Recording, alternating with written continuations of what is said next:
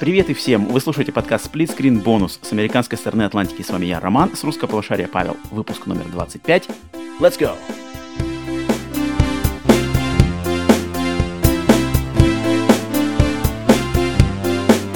Здорово всем! Павел, здорово, здорово, здорово, здорово. Роман. Привет и приветствую как тебя. Как первый раз. как первый раз. Чистый первый раз. Приветствую тебя, как делюги. Дела идут, солнце, жара, блин, очень радует. Лето? В, в жару вообще, да, именно в лето э, радует просто находиться.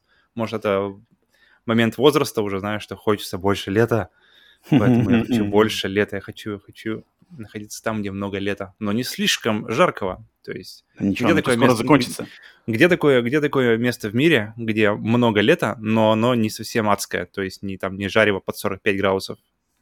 Есть такие места на планете? Воркута. Ага, тоже вариант. Я думаю, да. так что вот, только какой твой, какой твой второй выбор после Воркуты? Не знаю, все, у меня я ограничиваюсь таким выбором. Сан-Диего, Воркута, Сан-Диего.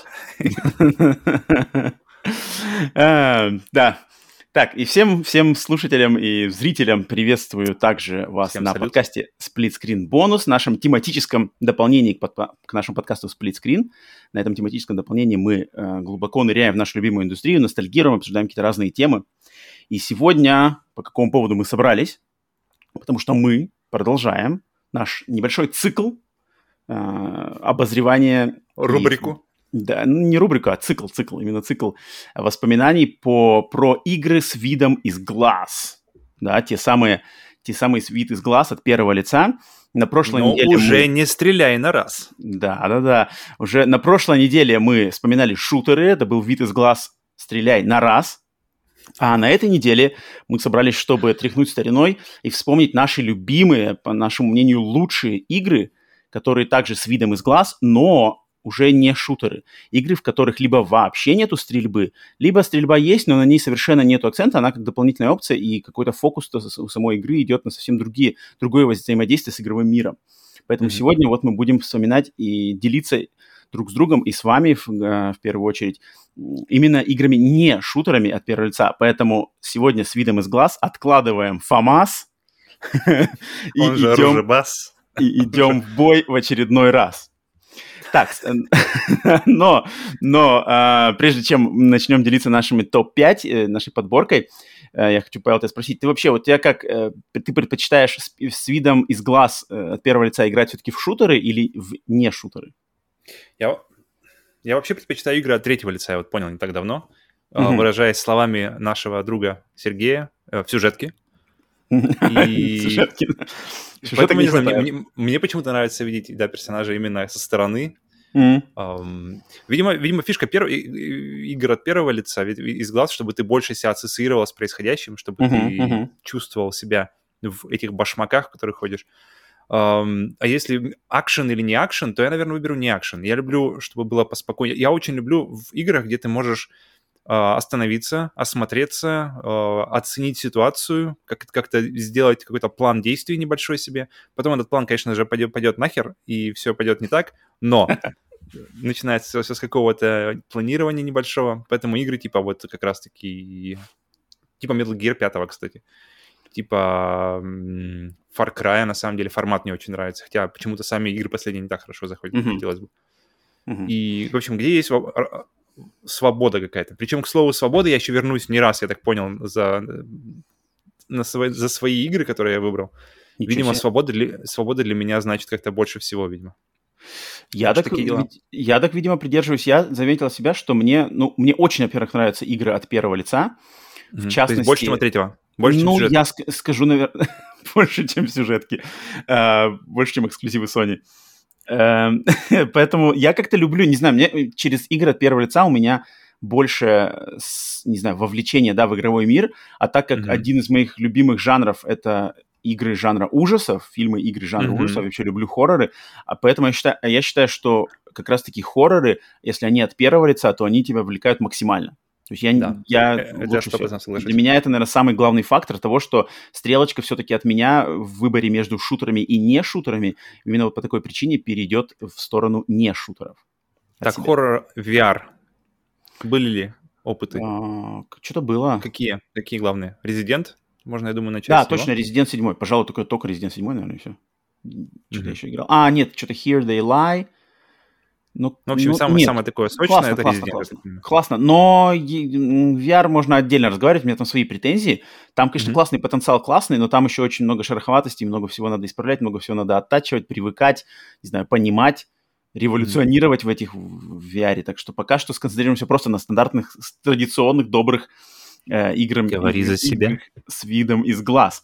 Так, давай быстренько. Как, как, по какому критерию ты вообще выбирал сегодня свой топ-5? Потому что игры с видом из глаз не шутеры, это на самом деле очень большой пласт, mm-hmm. в который входит куча всего. Туда входят и immersive симы, и те самые walking симуля... симуляторы, и симуляторы ходьбы, да, как их называют, так mm-hmm. немножечко пренебрежительно.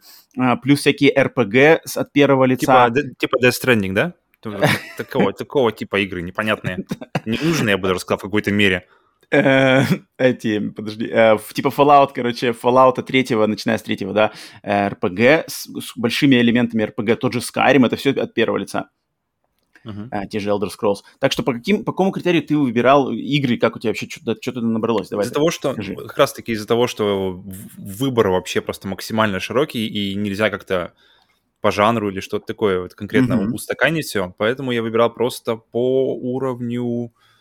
Эм, на самом деле самое простое по уровню удовольствия, по уровню вовлечения, по уровню э, отдачи от, от игры. То есть, когда ты садишься и прямо максимально получаешь от игры, и когда ты хочешь... Вот мое любимое чувство, когда ты играешь, это когда mm-hmm. ты заканчиваешь играть. Во-первых, mm-hmm. ты не хочешь заканчивать играть. А когда ты заканчиваешь, ты хочешь вернуться туда ты постоянно думаешь, блин, вот, вот сейчас я сейчас что-нибудь доделаю, сейчас вот работу доделаю, сейчас что-нибудь сделаю, сейчас с людьми повидаюсь, и можно будет наконец-то вернуться туда. И на самом деле, вот как-то чем дальше время идет, чем, э, тем меньше таких вот ощущений я ловлю у себя. То есть меньше игр, которые заставляют тебя прямо вот думать о них тогда, когда ты их не... когда ты не в них.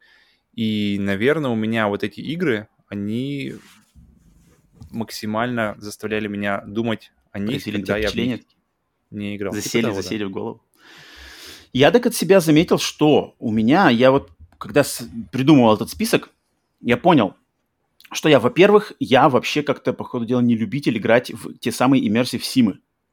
То есть это, все... моя, это моя идея, это э, просто... Я думал, блин, я начну с этого, и ты сейчас начинаешь с этого. Окей, окей. Я понял, что я что-то как-то Immersive Sim, у меня на самом деле теплые чувства к Immersive Sim, наверное, только к серии Bioshock. Но okay. э, игры серии Bioshock, хотя они легендарнейшие игры, это просто, блин, это на самом деле столпы лучшие, одни, лучших, лучшие из игр в истории видеоигр вообще. Но я для себя понял, что мне в Bioshock, что в первом, что в Infinite, ну, тем более во втором, больше нравится именно сюжет, сюжетный посыл, там какая-то подоплека философская, социально-тематическая, плюс э, атмосфера игрового мира. А вот именно игровой процесс, то, что все от первого лица происходит, оно там именно мне почему-то не очень заходит. Все вот эти, короче, фичи, как они назывались, там всякие суперспособности, mm-hmm. биокамеры, они как-то, не знаю, вот я когда в них играю, я не, не ловлю прямо кайф на 100% от игрового процесса. Поэтому я понял, что нет, сюда я не могу включить, это как бы, это не мои топ. Они, может быть, топ по сеттингам и сюжетам, вполне реально, это, это одни из лучших игр вообще. Но вот от себя и в игровом плане я не могу их туда включить. А остальные представители этого жанра, там те же, тот же Prey, который мне вообще не зашел, Dishonored, который я совсем не играл, а, mm-hmm. какие-то еще, я вот с ними пока не знаком. Поэтому Immersive Sim от меня сразу все отлетели. Затем mm-hmm. RPG, RPG от первого лица, то есть вот эти Fallout, Skyrim, что там еще, Outer Wilds, uh, Outer Worlds, что-то еще такое, где именно с прокачкой, распределением хитпоинтов. Я, как игрок, который с э, детства, грубо говоря, сидел на японских РПГ, для меня тоже этот жанр, он, опять же, я его уважаю, я нередко в него играю, но я не могу его поставить себе в топ, потому что это, это просто не мой Думаешь, жанр. Не... не потому, что у тебя не было компьютера, например, какое-то время? То есть, э, мне кажется, вот когда, когда они... Да, ну нет, конечно, конечно. То есть у меня же сложился как мой, мой игровой путь, геймерский mm-hmm. путь, он именно с того, что я всегда начинал, я начал с консолей, и, в принципе, на консолях всегда и был. Он, весь мой путь вымощен просто консолями, и, и компьютер там буквально пара кочек, кочек на моем mm-hmm. пути выскакивала вот, вот. минимально. А все, а, Поэтому, а все да. начало, оно, Immersive Simов, оно как раз-таки People, да. все вот самые эти большие вот. легендарные имена, они как раз-таки вот, вот, вот. были на компьютере. Поэтому, хотя от меня большое уважение сериям Fallout и э, Elder Scrolls, это вот не совсем мое, поэтому, опять же, в мой, в мой топ они точно не попадают. Поэтому мой топ, он тут наполнен максимально, наверное, будет хоррор и будет э, как раз-таки walking-симуляторы. Очень-очень mm-hmm. достаточно я э, игры, которые как раз-таки более медитативные, с минимумом экшена какого-то, каких-то систем, а mm-hmm. все такое более повествовательное. Так что вот. Так, есть, у меня есть одна игра, которую я держу в голове, мне очень интересно, будет ли она у тебя. У, у меня просто есть в голове ставка, на каком месте она должна быть, и мне интересно, будет, сыграет ли она в конце. В конце Почему-то э... я подозреваю, что мы здесь должны с тобой немножко совпасть. У нас будут, если у нас в а, шутерах был всего лишь одно совпадение Doom Eternal, то почему mm-hmm. мне кажется, что у нас будет э, общих, общих пунктов несколько. Мне только интересно, где они mm-hmm. будут стоять в топе. Ну, фиг знает, может, я не прав. Я так, ставлю, давай. что минимум один точно, да, у нас есть. Да, давай, предлагаю начинать. Стартуй mm-hmm, ты по традиции. Давай, своего пятого выбора.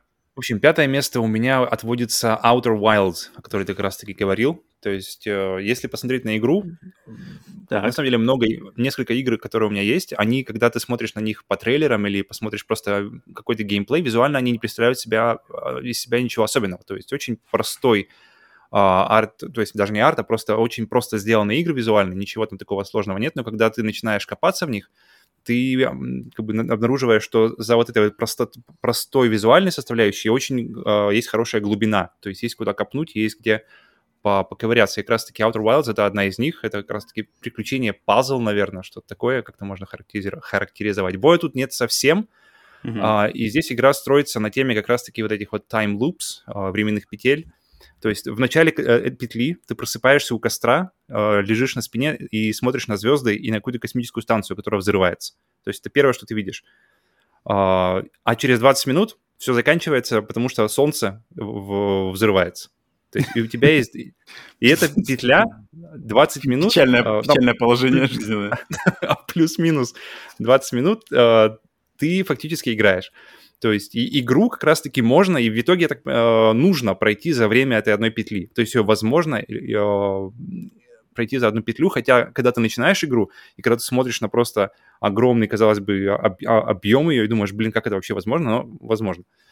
Эм, в итоге у тебя дается то есть ты можешь пройти игру за 20 минут, но чтобы, но чтобы понять, как это сделать, тебе нужно облететь вот эту вот небольшую компактную а, солнечную систему, где mm-hmm. на каждой планете есть куча загадок, разных каких-то непонятностей, которые надо осознать, именно, именно осознать. И, и классно, что тут ты не качаешь ни персонажа, ни какой там э, космический корабль, не, не накачиваешь скиллов или что-то такое. Тут ты собираешь информацию. Это самое главное, что ты делаешь. Ты узнаешь, э, ты по факту качаешь себя как игрока и собираешь информацию тем самым понемногу начинаешь понимать, какие законы действуют в этой вселенной, как их можно использовать, чтобы получить а, то, что ты хочешь. И чтобы пройти игру за 20 минут, тебе нужно наиграть часов 20, наверное. То есть пока, пока ты соберешь, пока ты поймешь, как это все работает. Тут меня именно э, зацепило чувство какое-то постижение, какого-то первооткрывательства. Э, как раз-таки первый раз, когда я говорю здесь, свобода решать ситуации в любом порядке – то есть ты просыпаешься, ты открываешь глаза, перед, э, ты садишься буквально сразу же почти в космический корабль, и перед тобой открывает, взлетаешь с планеты, и ты видишь перед собой э, Солнечную систему. То есть несколько планет, которые вращаются с разной скоростью э, вокруг Солнца. Uh-huh. И, блин, и, и в этот момент, когда ты взлетаешь и смотришь, и думаешь, блин, да, а, а куда лететь-то? И тебя никто не говорит, никто не тянет за руку, куда лететь. Ты просто летишь, куда тебе интереснее. Ты смотришь на все планеты, которые вращаются вокруг тебя, и думаешь, блин, окей, начнем оттуда. И, и классно, что ты начать можешь от, откуда угодно, потому что тебе все равно нужно побывать везде. Чтобы, чтобы да, от, это, это классно понять. То, то есть ты сам, сам в своем собственном темпе, по своим каким-то ориентирам знакомишься да, с миром. Своим, своим любопытством, то есть ведомый mm-hmm. своим любопытством, своими какими-то, что, в принципе, мне кажется, мне напомнила Зельду Breath of the Wild, которая, когда, когда тебя ведет не просто маркер на карте, а mm-hmm. тебя ведет свое собственное любопытство и желание узнать, что, блин, вон там, вот за, за той горой или вон на той планете. Но это... задача-то у тебя что, предотвратить взрыв галактики или как? Или смыться из галактики? Задача... Там или несколько у, задач. У, умереть, поняв, почему умирает галактика? Там несколько задач. Нет, тут, тут чем... На самом деле Outer Wilds одна из тех игр, где чем меньше ты, ты знаешь, тем, тем больше ты получишь от нее. Поэтому чем меньше вы смотрите, э, лучше даже, наверное, не смотреть никаких... Ну, трейлер можно, там, в принципе, ничего понятно особо не будет. Но если вы любите э, следовать за своим каким-то воображением, за своим любопытством, то это точно стоит попробовать. Я пока, я пока в нее еще не играл, она мне только еще предстоит, я очень тоже о ней много слышал, наслышан, очень хочу, но почему-то пока, пока не дошел до нее. Но она, она, не, она, она, она не короткая, да, она, то есть там реально часов 20, это такой достаточно весомый, на самом деле, объем, поэтому mm-hmm. для нее нужно выделить время.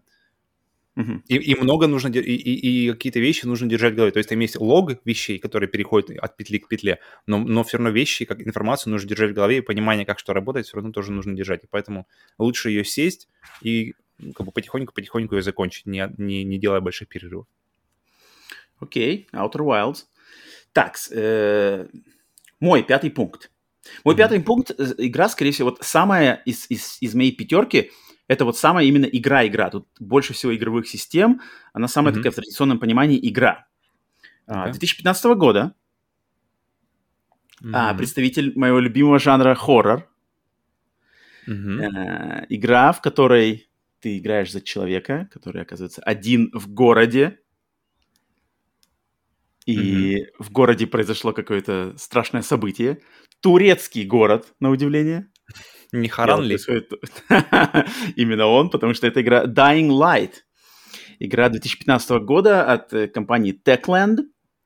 И Dying Light, почему выбрал? То есть со стороны вроде кажется, что это, это может быть и ну, сразу, наверное, конечно, даже по рекламе не видно, что это шутер, да, но она, вот именно на нее можно подумать, что здесь, наверное, есть и ближний бой, и шутер.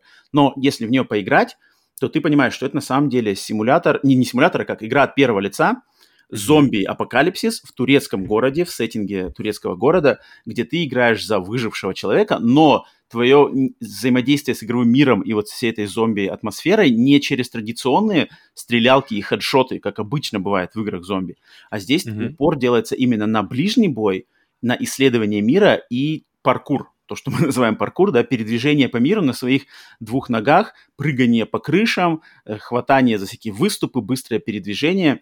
Mm-hmm. И вот вся игра построена на том, что ты сливаешься со своим персонажем и через него начинаешь э, расследовать, э, исследовать этот мир, пытаться как-то выбраться, знакомишься с персонажами, с другими. В принципе, там есть система прокачки, но там именно нету упора на шутер. То есть там все, mm-hmm. а, ты подбираешь какие-то оружия ближнего боя, палки, обвешиваешь их всякими а, этими дополнениями, там, электрическими проводами, э, Крафтинг, да, да, да. Ну да, ну, там, там есть, есть оружие, но к оружию там подход, что, что патронов не так много, то есть... Вот, вот, вот. Э, оно есть, но ты не будешь его использовать на каждом, на каждом враге. Вот, вот, вот. враге. Шутером его точно назвать нельзя, потому что, ну, на это даже упора нет, и как бы тебя даже не подталкивает пытаться стрелять в кого-то, просто иногда есть mm-hmm. возможность пострелять, но тебе больше всего надо либо убегать, либо придумывать какие-то ловушки, обходные пути, ну, либо прокачивать э, дубины, там, не знаю, мечи, какие-то тесаки, которые потом будут рубить просто головы, mm-hmm. отрубать зомби. И в ну, этой кстати, игре... об, об, об оружии, пока мы не прошли тему оружия, о, я не помню, где еще такая тема была, что ты можешь направить о, пистолет на врага, и он mm-hmm. будет как бы воу-воу-воу-воу, типа, а, а, типа, успокойся, успокойся, не будем. А, ну, человек, есть, человек. Да, человека, да, то есть, и даже, даже, то, даже он может быть просто пустым, и, uh-huh. Но пока ты не нажмешь на курок, ребята будут э, с, с опаской отходить. Я понимаю, когда первый раз сделал, у меня был один патрон, я так взвел пистолет, и они так воу-воу-воу-воу. И то есть ты, ты можешь как-то порешать ситуацию, даже не, не используя оружие. Но, но удобно хранить его в инвентаре, имейте в виду. Так и есть, так и есть. И я помню, что эта игра, она вышла от а вот, э, разработчики Techland, которые до этого делали игры серии mm-hmm. Dead Island, ничем, в принципе, не примечательные, даже скорее скорее, которые не оправдали своих ожиданий э, относительно изначальных трейлеров. И потом эти ребята из, из Европы, да, европейская студия, они как-то mm-hmm. выстреливают в начале жизни, по сути дела, PlayStation 4 игрой Dying Light, когда... Э, Которая вышла экск... только на, на, на новом поколении консолей, по-моему, вот, не вот, было... Да-да-да, да, у нее не было, было круто. версии да, предыдущего поколения. И я прямо, во-первых, сеттинг турецкий город. Вроде бы зомби-апокалипсисом никого удивить нельзя, но здесь они сделали выбор в сторону турецкого города. Это сама по себе уже какая-то атмосфера сразу изменилась. Там mm-hmm. есть какие-то культурные фишки, которые ты понимаешь, что здесь как-то все не так. Расположение домов, что они так очень близко скучкованы друг с другом, хотя они, в принципе, не небоскребы, там не какие-то стандартные такие сеттинги типа Нью-Йорка, да, где мы Манхэттена, где мы все привыкли, а здесь как-то какие-то маленькие mm-hmm. дома. И, и это все подрасполагает как раз-таки к системе паркура, что ты можешь спокойно передвигаться передвигаться по городу очень быстро. Но они в этой игре отличная система смены дня и ночи что ты выходишь mm-hmm. днем, выходишь выполнять какие-то квесты, э, пытаться там что-то собрать, какой-нибудь крафтинг, что-то раскрыть еще по карте, но когда наступает ночь, появляются более страшные, более опасные зомби, и да, начинается полный хоррор, потому что с этими зомби ты практически не можешь сражаться, тебе надо от них только убегать и в, бли, э, в ближайшее убежище, где они тебя не смогут достать. И вот э, и у меня просто я самое мое главное впечатление с этой игрой, это когда ты в начале игры ты базируешься такой в, в здании, грубо говоря, многоэтажке, жилой многоэтажке, mm-hmm. где у тебя как бы база, там другие персонажи сидят, которые дают тебе квесты, и принцип и игры строится видно, на том, да, и которую видно отовсюду. То есть у тебя принцип игры такой, что ты, грубо говоря, рассвет, ты из этой многоэтажки, ты взял какой-то квест, ты из этой многоэтажки выходишь и идешь в каком-то направлении. В игре нету fast travel, принципиально нету fast travel, то есть быстрого перемещения нету. И это идет, mm-hmm. это огромный плюс вот этому попаданию в мир, и ты выходишь, идешь, грубо говоря, до какой-то точки, что-то там делаешь, выполняешь какие-то квесты, но ты постоянно думаешь, так, а сколько осталось до заката? И я постоянно оглядывался на вот эту многоэтажку, чтобы я знал всегда, где ориентир, в какую сторону mm-hmm. набежать, насколько она далеко. И как-то это, это вот прямо у меня какое-то чувство вызвало, как вот, так как мы все, блин, в России, большинство из нас, ну, я рос, я, по крайней мере, родился э, в многоэтажном доме, как раз-таки девятиэтажном, панельном, блин, серия, 93-я серия, и как-то меня, и на самом Классика. деле, эта многоэтажка в игре Dying Light, она ассоциировалась как будто вот с, той, с, с тем квартирным домом, в котором я родился и рос в России в 90-х годах, годах. И как-то мне все время вот ассоциировалось это, что типа вот как, знаешь, смотришь так, типа, ага, вот он высится как бы так, до него так бежать. Это настолько классно, мне это очень запомнилось. Вот это ощущение ориентиру. Есть огромный ориентир, как, в принципе, mm-hmm. у тебя в жизни у меня был ориентир, да, квартира вот тут, и ты ходишь там гулять во двор, с друзьями играешь, соседние кварталы. Но сам же деле так, ну ты всегда знаешь, где твой дом, как бы где mm-hmm. твой дом, вот именно родной двор. Здесь у меня как-то одинаковые прямо нотки сыграли вот в Dying Light, и это мне этим больше всего запомнилось. Помимо всего, помимо интересных квестов, сюжета, там, экшена и все такое, вот как-то атмосферика там особенная. Я такого нигде больше не вспоминал. Поэтому Dying Light э, самая такая вот игровая игра в э, моем топ-5, а, не мог я ее не упомянуть. Так что вот, Dying ну, Кстати Light. говоря, о квестах, там, там реально круто было сделаны даже побочки. То да, есть это да, еще да, было да. до Witcher, который все хвалили за, за то, что побочные квесты там не хуже, чем это основные точно. квесты, местами даже лучше. И здесь, в принципе, та же история, что качество, качество всех прописанных квестов... Dying Light очень много, за многое можно хвалить. На самом деле, очень, да. очень примечательная игра. Почему-то так как-то она немножечко, ну, недооценена, мне кажется как-то можно, они, хвалить ее можно было еще больше, и расхваливать ее, и продвигать ее можно было еще больше вообще игровому, как бы, игровой среде, и геймерам в общем. И на вторую часть, конечно, надежды тоже огромные, что угу. будет не хуже. Но э, у нее классно, что у нее есть поддержка. Это одна из тех игр, которая, ну, да, когда кстати, она вышла? В 15 году или в 14 году? В 15 15 году, и у нее все, я перепроходил буквально пару месяцев назад, и там все еще постоянно, постоянно, постоянно выкидывают всякие какие-то новые штуки в игру. Да. То есть какие-то либо скины, либо что-то еще. Ну, в общем, видно, что просто я, я пока я играл, я постоянно чувствовал, что разработчики как-то постоянно с тобой рядом, и постоянно mm-hmm. что-то тебе подкидывают, э, чтобы разнообразить твое пребывание в этой игре. Очень круто. На самом деле, самый, наверное, большой э, называется, период поддержки, который я вообще видел. Именно вот такого. Да, я тоже не могу вспомнить.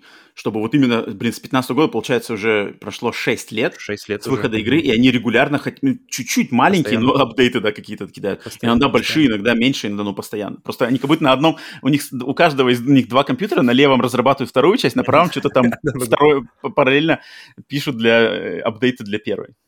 Окей. Так, что у тебя четвертый Итак, моя, мой номер четыре. Моя самая большая, на самом деле, неожиданность 2015 года – а, об одном мужчине в турецком городе. Серьезно? У меня номер 4 это Dying Light, то же самое.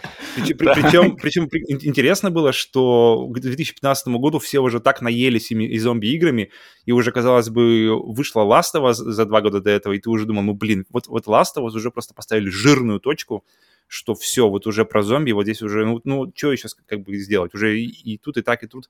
Но здесь классно, что они именно вот за счет паркура, они сделали... Чего мне, наверное, мне не хватало в Dead Island, помимо того, что он, в принципе, был какой-то дубовый, непонятный, что мир, он перестал быть как бы плоским. То есть uh-huh. именно, именно в решении ситуации оно уже перестало быть плоским. Оно, ты можешь решать ситуацию сверху, ты можешь решать ситуацию снизу, и вот это вот какой-то уже как ты как будто бы на сфере, э, а, не, а не просто на, на плоской поверхности реш, э, справляешься с врагами, какие-то ситуации э, игровые решаешь.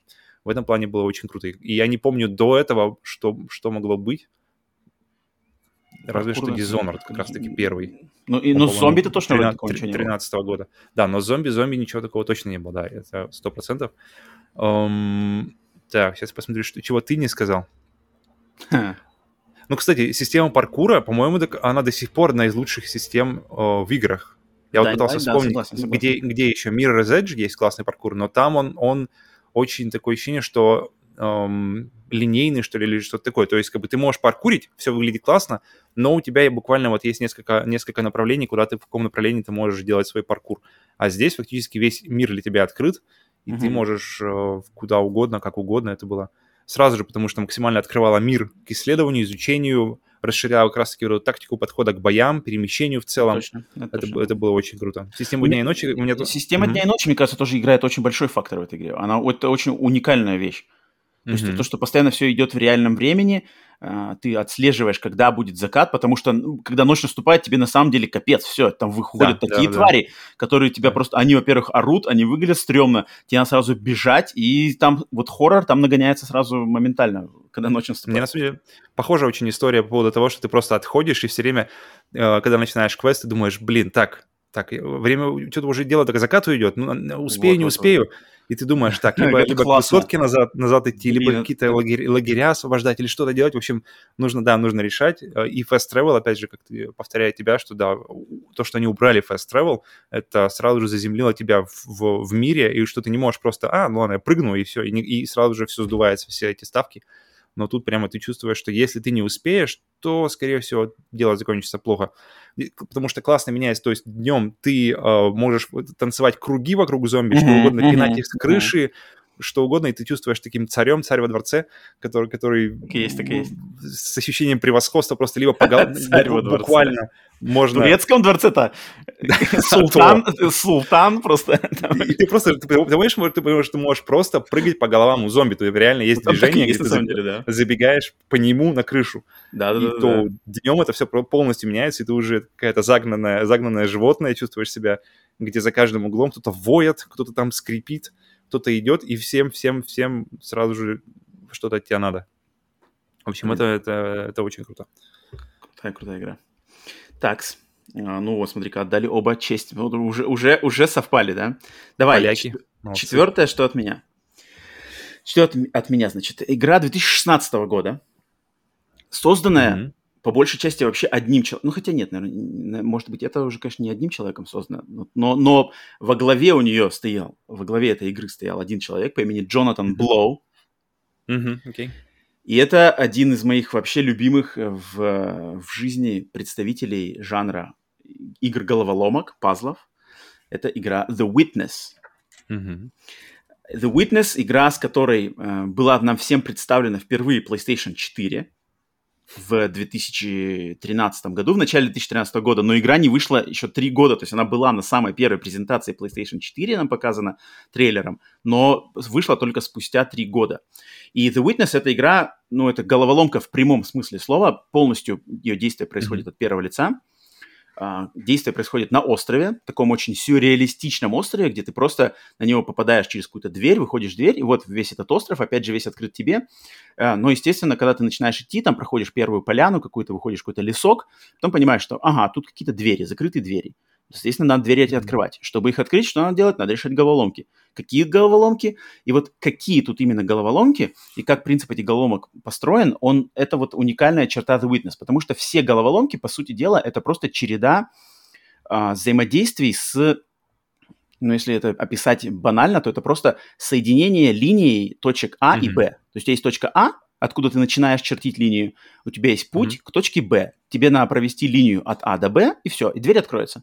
Mm-hmm. То есть самое первое... Ну, причем, причем до того, как ты продолжишь, это, это, это показали в трейлере, и когда я увидел, думал, блин, вот это было просто минимум интереса у меня сразу же. Блин, вся игра построена на одной и той же пазле, на одном и том же пазле, а, где ты соединяешь точки. Вот-вот. Вот, вот, вот.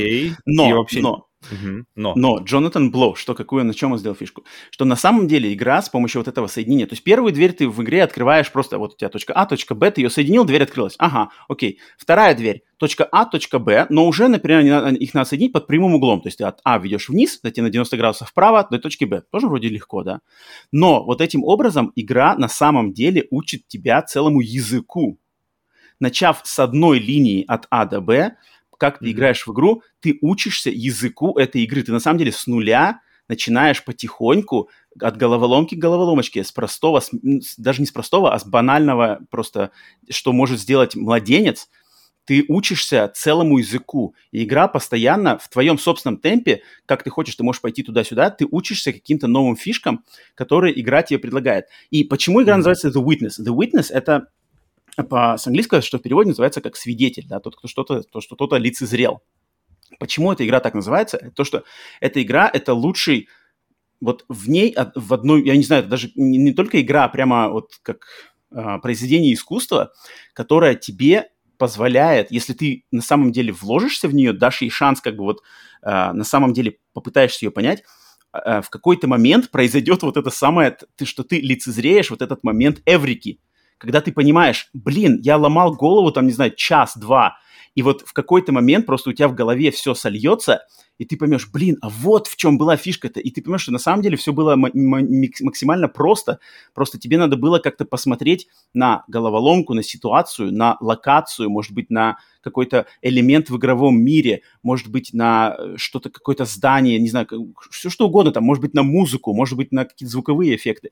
Тебе надо просто посмотреть под слегка другим углом. И вот этот момент mm-hmm. этой эврики в этой игре, это просто максимально, ну вот, вот ты понимаешь, вот этот момент осознания, вот the witness, то есть ты, ты а, на, на, на своем собственном примере лицезреешь момент осознания какой-то истины, и вот э, эта игра, она строится просто вот на всем, на таких вот моментах, когда ты идешь, тебе вроде кажется, угу. как это решить? Такое случается не, не раз, что самое интересное. А, так, а игра на, на этом и построена, что тебе кажется, что угу. как это решить? Вообще тут какой-то бред, я не понимаю, где тут логика, где тут, где тут подсказки, что вообще от меня требуется? Надо соединить А и Б, но это невозможно. И ты сидишь, смотришь, и тебе, тебя вынуждают э, вот именно работать мозгами, пытаться как-то вообще активировать какие-то зоны своего мозга, которые просто, может, до этого вообще были какими-нибудь э, э, полностью неактивными, не работающими, и ты так понимаешь, и когда вот эти моменты идут один за другим, просто я просто не, не, не уставал восхищаться, как вообще это можно придумать, это же надо каким быть, не mm-hmm, знаю, человеком, какого таланта, какого склада ума, чтобы видеть вообще мир как-то... Это же надо вот создателю Джонатану Блоу, который он... Создатель игры Braid, кстати, если кто знает, одно, одно из самых первых инди-игр, тоже знаменитых Braid, с которой, в принципе, начались инди-игры на, на Xbox.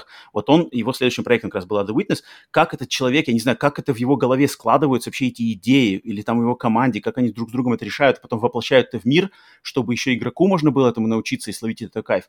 Я, конечно, я просто преклоняюсь, на самом деле, перед трудом каким-то. То есть игра вроде кажется, что она простая. Графика там, но она красивая, цветастенькая, но там как бы никакой графики особо нету. Мир совершенно небольшой. Продолжительность у нее, ну, это зависит все от твоих собственных умственных способностей. Но тут спокойно можно понять, почему игра была в разработке там 5 лет, грубо говоря, mm-hmm. или сколько это. Почему? Потому что там настолько все это выверено, там таки, тако, в других играх такого просто нету даже. Вот.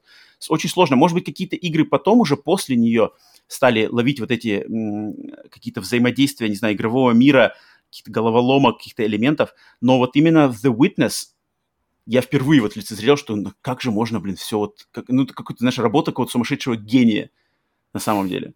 И у меня класс, классное воспоминание, кстати, что я помню, когда-то как раз-таки, наверное, году в 2016-2017 я приезжал в Москву к тебе в гости, и я помню, мы с твоей женой, с Наташей, проходили The Witness вместе. То есть я играл, и она мне помогала. Ты как раз, я помню, был на работе где-то ходил. Mm-hmm. И я, мы сидели, там что-то было, я не помню, то ли какой-то холода, зима была, что такое, мы куда-то не выходили на улицу почему-то. И мы сидели, проходили The Witness, и там просто было, это у меня классный experience, и сидел, что-то играл, и как-то твоя жена что-то занималась какими-то своими там делами, но она постоянно мне подсказывала, а ты потом что-то пришел с работы, там типа, что у вас тут The Witness? что-то такое, а мы там, вау. Где, игры нормальные? Взломали, взломали головоломку. Поэтому, блин, The Witness это вот от первого лица чистая головоломка, но я всем, блин, вот очень рекомендую попробовать, не как бы не снисходительно, не надо к ней относиться, что это какие-то линии, что-то непонятное, какой-то бред. Это вот именно тут такой просто зарядка для, для мозга и вот именно раскрытие своих каких-то потенциальных, не знаю, способностей к короче, взгляду на мир, на, на устройство, mm-hmm. наверное, окружающего мира, да, ну, ты, ты, кстати, говоришь, вот видеть мир, и я помню, что когда я поиграл в нее, вот так вот уже достаточно долго играешь, играешь, играешь, играешь, а потом выходишь куда-нибудь на кухню, у тебя просто полный тетрис-эффект. И ты смотришь на какие-нибудь там обои, ты смотришь на дверь и думаешь, так, подожди. Конечно, конечно. Это, это самый а, главный а, признак. А, а нет ли тут решения, нет ли тут загадки для меня в этой двери? Вот, кстати, головоломки, они очень часто, ну, не головоломки, а игры вообще, но головоломки в частности, они как раз-таки э, очень часто оцениваются по вот этому эффекту. Если игра вызывает у тебя этот эффект, когда ты в реальном мире видишь... Начинаешь как... искать паттерны. Да, то есть у тебя какие-то как-то, короче, голова именно работает уже в этом. Это значит, что на самом деле игра воздействовала вот на, на твое сознание, и ты и mm-hmm. в, в положительном плане, мне кажется, это, это, это не то, что ты, блин, переиграл, и все, тебя уже клинит. Мне кажется, это не то. Это, мне кажется, что как раз-таки активировались какие-то части твоего мозга, которые до этого лежали и спали, а ты их как бы вот принудительно их активировал, и они работают, и они э, дают эффект такой на твоем окружающем мире. Это, это круто. Это, это не часто такое бывает, на самом деле. Mm-hmm, не часто, сто процентов. Да, он называется Tetris эффект, и сколько, сколько даже игр, я могу вспомнить, какие еще игры были помимо Помимо, ну, у меня, а, ну, у меня Tetris, Luminous, точно, Luminous у меня. точно последний. Я, кстати, думал, Luminous, э, что ты скажешь, но я в нее не играл. Это, это стопудово. Поэтому, да. Но она же была в плюсе, если не ошибаюсь, да, Witness? Была, была, была, да. Ее, да. Те, кто да. ее, те, кто у кого есть плюс долгое время уже и как-то прошли мимо нее, то вы можете всегда вернуться к ней, она ничего не стоить вам не будет. Вот, и, и она, кстати, поставить. стала мультиплатформенной же, она есть и на Xbox, и на телефонах, она есть даже на компьютерах, она сейчас вообще везде есть, я думаю, по очень-очень mm-hmm. низким ценам, и да, она да, не да. требует никаких э, там технологических каких-то требований из ваших Это правда. компьютеров. Так что, и, что, кстати, у Блова, у Блова дальше? А неизвестно, он вроде ничего не, не... Ну, я, я не... не Пока считает деньги сидит. Специально не смотрел, но явно что-то он делает, но так не скажу сходу, что он делает. Окей, okay, окей. Okay. Что вот. Ладно. Так, третий пункт так. от тебя. Третий от меня. Это, на самом деле... Я вообще не особо Игра от фанат, одного создателя 2016 года. Я даже на нее не смотрел, на самом деле. В общем, и я, как я уже говорил только что, что не особо фанат хоррор-игр, а, особенно когда вот, э, как это мне кажется, хоррор ради хоррора. То есть ты играешь в игру, просто чтобы она тебя попугала. И у меня сразу же так как-то, у меня как раз-таки к Outlast такое отношение, что ты заходишь в игру, и она просто пугает тебя ради того, чтобы тебе было страшно, и ты играешь дальше для того, чтобы тебе было страшно. И у меня никогда такого не затягивало. А, мне все время хотелось... Мне, меня затягивают игры, в которых есть история, либо какой-то интересный мир, сеттинг, ну, какая-то атмосфера. Да, да, да, да, естественно. Мы тут все про сюжеточкам же. Так. И, и, короче, тогда я захожу вот на огонек, и для меня примеры это как раз-таки Resident Evil 2, был э, одним из э, последних ремейк, который то есть uh-huh, хоррор, но мне очень интересно узнать эту игру, наконец-то. И uh-huh. эта игра тоже, она относится к этому, это Alien Isolation. И, uh-huh. эм, и хотя, в принципе, я вообще не главный фанат игр про чужих, то есть, да, первые там два для меня отличные, но все, что остальное, оно, все, что дальше, оно для меня сразу в брак. Но вообще в целом отношение к франшизе очень теплое, то есть очень хорошо, что они есть, но, но как-то вот прямо в сердце в сердце она никогда так особо не заходила. Хорошо, э, нравится, но, но не там пока. Э, и, наверное, уже никогда не будет, в принципе, это все с детства должно заходить, наверное. В общем, mm-hmm. в Isolation для меня как раз-таки сошлись вот эти два момента, что и это и не хоррор ради хоррора, здесь, здесь есть и история, здесь есть атмосфера, и я помню, на выходе многие критиковали игру, что она долго разгоняется, что она затянутая, что что-то там все было не так. Но по мне так было все вообще идеально, и все, и все было наоборот. Потому что у тебя, как игрока, есть время, чтобы неспешно познакомиться и неспешно. Где-то она тоже лежит.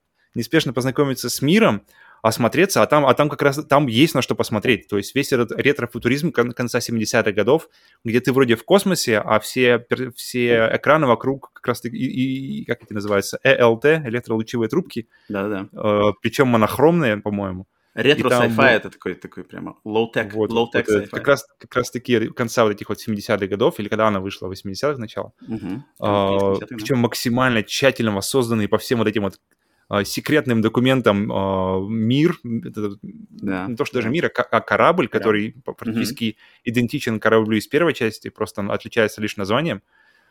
Плюс каноничная музыка, что супер важно, в правильные моменты, которые включаются из первого фильма, и все это вместе, оно как-то сразу же правильно настраивает на, на нужный лад, и это как-то не проседает до самого конца. Но в итоге все это было бы все равно просто красивой декорацией, если бы сама вот эта вот чужеродная нам тварь была бы реализована плохо. То есть в хоррорах, э, если...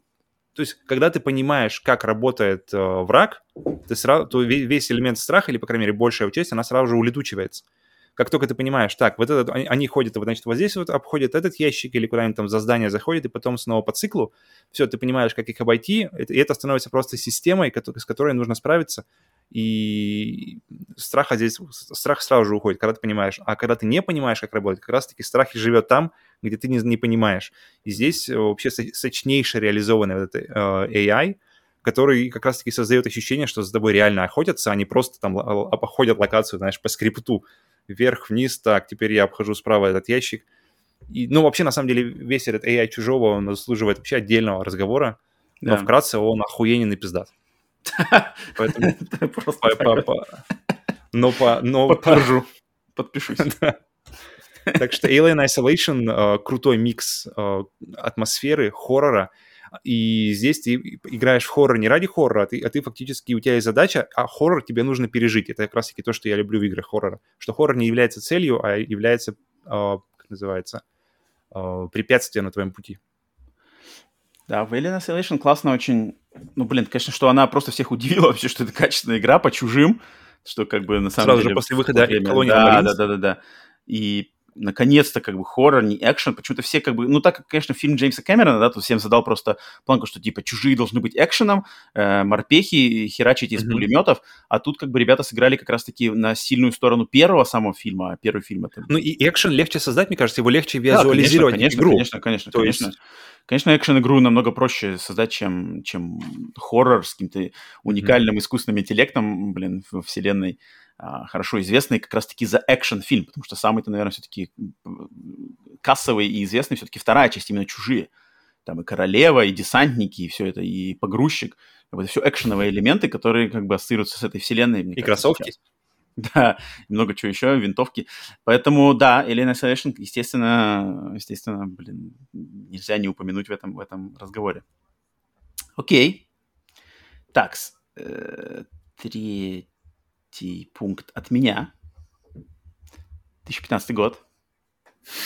Хоррор-игра. С э, одиноким героем. Изолированным, изолированным героем, я бы сказал даже. О, подожди, это, это тоже третье место у тебя? А, Окей. Это игра Сома. Вот так вот. Окей, окей. Это игра под названием Soma, игра от компании разработчика Frictional Games, вышедшая в 2015 году. И это просто, блин, любовное письмо моему личному, одному из моих любимых под, наверное, под-под жанров вообще ужасов и просто, наверное, каких-то э, художественных произведений. Это подводный сеттинг, даже водно-подводный сеттинг. Лично для меня я ассоциирую, почему. Мне вот на самом деле, мне очень по жизни нравятся фильмы, связанные с там, океаном, водой, где действие происходит на какой-то огромной массе воды, либо под водой, mm-hmm. либо на, на ее поверхности. Не знаю, у меня лежит постоянно к, именно каким-то произведением, что это, будь это книжки, игры, фильмы, что еще. Я это ассоциирую, скорее всего, потому что у меня папа по жизни был э, моряком, я как-то с, с детских лет... Крови море -то. Да, когда он работал, он был э, моряком. Естественно, я с детства просто... Он меня водил к себе на, на корабль, на судно. Я там с ним стоял на рейде, заходил в машинное отделение, э, набрашивал, на, набрасывал кнехт на брашпиль. Обычно все знаем, да-да-да. Э, сидел в кают-компании, все дела, смотрел там в начале 90-х на видике фильмы, естественно, мы очень знакомы. Поэтому, не знаю, почему-то у меня с кораблями, с морской тематикой, ну, вот мне кажется, это, это просто в крови, наверное, да, с меня. И поэтому Сома, игра 2015 года, это как раз. Морской волчонок да, от морского Это игра, где все... В чем все начинается? Ты играешь, это игра от первого лица, ты начинаешь играть за главный герой, у него какие-то проблемы со здоровьем, что-то там у него с э, спинным мозгом, короче, какие-то катастрофические проблемы, он умрет, и он соглашается на экспериментальную экспериментальную процедуру лечения, чтобы вылечить это. Его садят в какое-то кресло, говорят, что типа там сейчас мы вас усыпим, сделаем вам эту процедуру, и вы там проснетесь, в общем, и все будет нормально, либо нет. И вот человек садится в кресло, ему там что-то вкалывают, он засыпает, и вдруг он просыпается находясь, короче, под, по, там, в Марианской впадине на дне океана в какой-то исследовательской станции, которая буровая платформа, которая добывает газ с дна океана. И что вообще случилось? Mm-hmm. Я только что был в больнице, почему я нахожусь внизу на дне океана? И вот ты начинаешь, и все заброшено, все, все сломано, что-то на этой станции явно произошло плохое.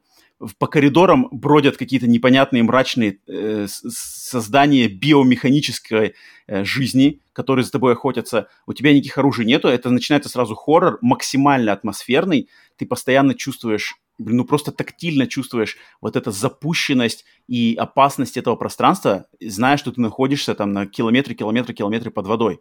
Но параллельно ты, тебе очень становится, тебя интригует, что вообще случилось, как я из обычного человека в больнице переместился почему-то в, в, под, в, в подводную э, станцию, где что-то произошло непонятное, какой-то хоррор происходит. И вот эта mm-hmm. игра, это смесь ну, это стелс, да, э, такой симулятор ходьбы, где ты просто с помощью всяких компьютерных экранов, каких-то записок, видеозаписей, аудиозаписей узнаешь, что произошло на станции, что произошло с тобой, но параллельно там идут как раз-таки стелс-элементы, где тебе, у тебя нету никаких оружий, тебе надо прятаться от э, каких-то механических тварей, которые за тобой охотятся. Я бы даже и... сказал, биомеханических тварей. Да, биомеханических тварей. И параллельно то есть с хоррором, с атмосферикой, там все просто, все, все в порядке. Уже даже бы по этим просто принципам игра бы от меня получила бы максимальную просто любовь. Но игра, на удивление, оказывается очень глубоким, продуманным, фантастическо-философским проектом в плане сценария и сюжетной подачи. То есть там на mm-hmm. самом деле интересные темы подняты, интересная сюжетная канва, к чему все это сходится. Концовка очень эффектная, прямо а, вот в играх я бы сказал, что это одна из лучших историй, рассказанных с помощью медиума, как видеоигра. То есть по этой mm-hmm. истории спокойно можно снимать фильм, естественно, писать рассказы, книги и все такое. Здесь вот именно качественная фантастика, не какой-то там просто развлекуха попугать, попугать, попугать, что э, компьютер вышел из-под контроля, всех режет. Не-не-не, тут все намного mm-hmm. интереснее, сложнее, неожиданнее, и она на самом деле заставит как бы прочувствовать и подумать, э, вдуматься, что вообще, что произошло, и на mm-hmm. что на самом деле представляет себя ее концовка, когда ты проходишь ее все. Да.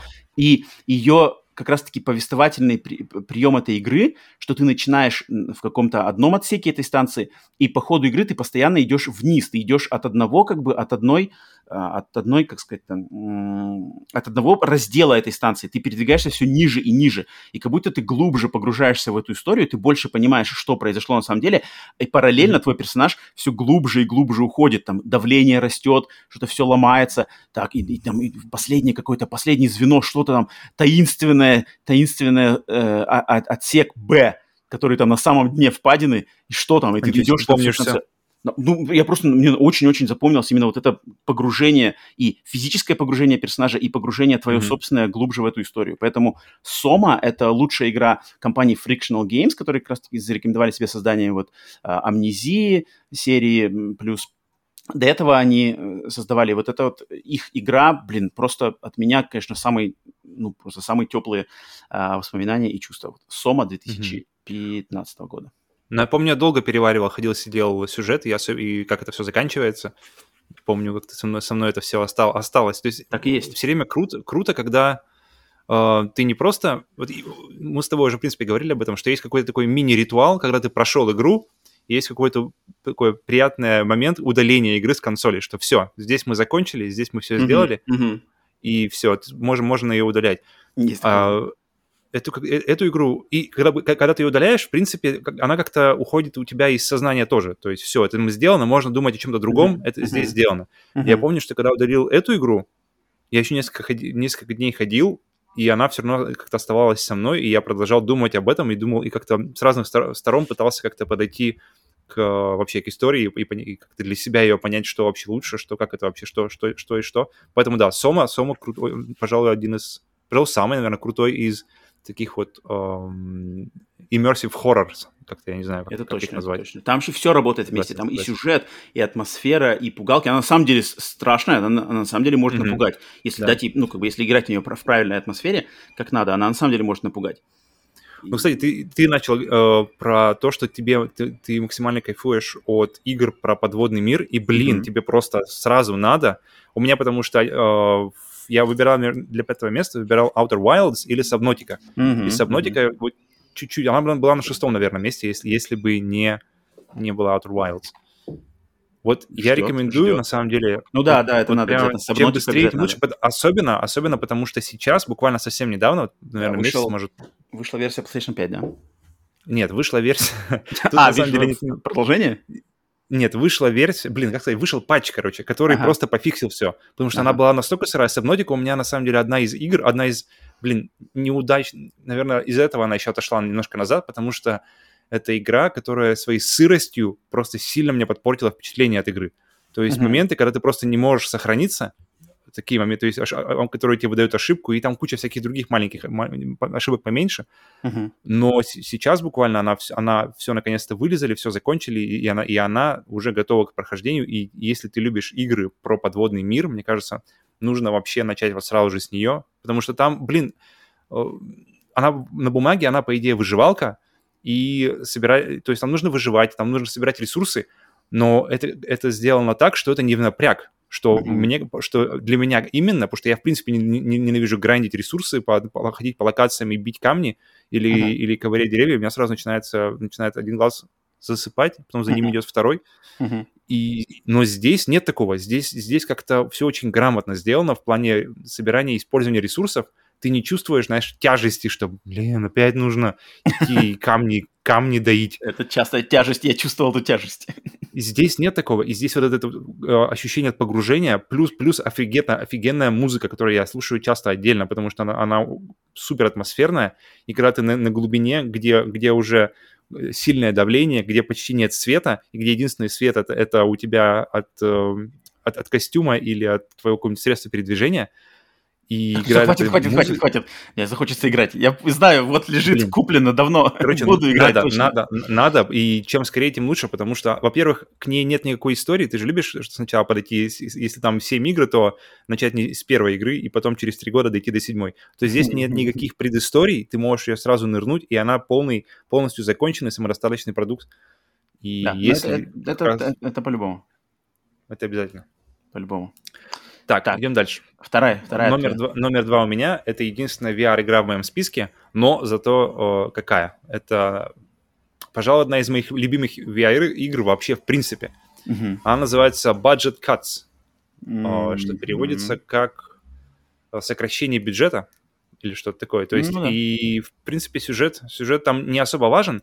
Он, он забавный, он похож чем-то на портал по, по подаче сюжета. То есть он такой немножко, эм, как называется, quirky, чуть-чуть, чуть-чуть э, не от мира сего, и он такой немножко э, странный, но, но это вообще не важно. И, э, и она очень просто сделана. Она, в принципе, сделана на том же уровне, как и Outer Wilds. Когда ты смотришь на игру, и, блин, визуально достаточно просто, что тут такого.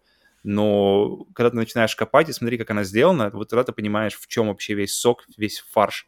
Это получается типа стелс-экшен какой-то иммерсивный, то есть здесь нужно бродить, смотреть, то есть э, ты от первого лица управляешь, э, тебе нужно добраться до, пробраться через офисы, через офисные помещения, uh-huh. через роботов-убийц. То есть это, это, это, в принципе, все, что... Офисные помещения, роботы-убийцы, тебе нужно прокрасться по стелсу все. Из точки А, а в точку Б, но посередине роботы-убийцы. Все. Ну, в принципе, да. Но главное, это именно уровень вза- взаимодействия и этого вот погружения, вот этого присутствия в мире, которого, ага. блин, нет даже в Half-Life Alex именно вот этого вот уровня. Здесь перемещаешься телепортами, то есть у тебя есть uh, телепорт-ган, ты стреляешь uh-huh. таким пинг-понговым шариком, который от, отсталкивается от стен, если нужно. То есть и когда он падает на место, ты можешь, у тебя э, на контроллере создается сфера, где ты, через которую ты смотришь, где, uh, что, то место, где шарик приземлился. Uh-huh. То есть осма- осматриваешь место безопасно, нажимаешь курок до конца, и ты оказываешься в этом месте. Ты телепортируешься там, где шарик упал. И так, в принципе, происходит вся игра. Ты потихоньку этими шари... Э, шарик стреляешь дальше, дальше, а, дальше, понял, дальше. Понял. Угу. И, и продвигаешься, то есть стреляешь его за угол, смотришь в, это, в этот, э, получается, в зеркало, типа, типа как зеркало, угу. осматриваешь территорию, врагов нет, все, прыгаю дальше.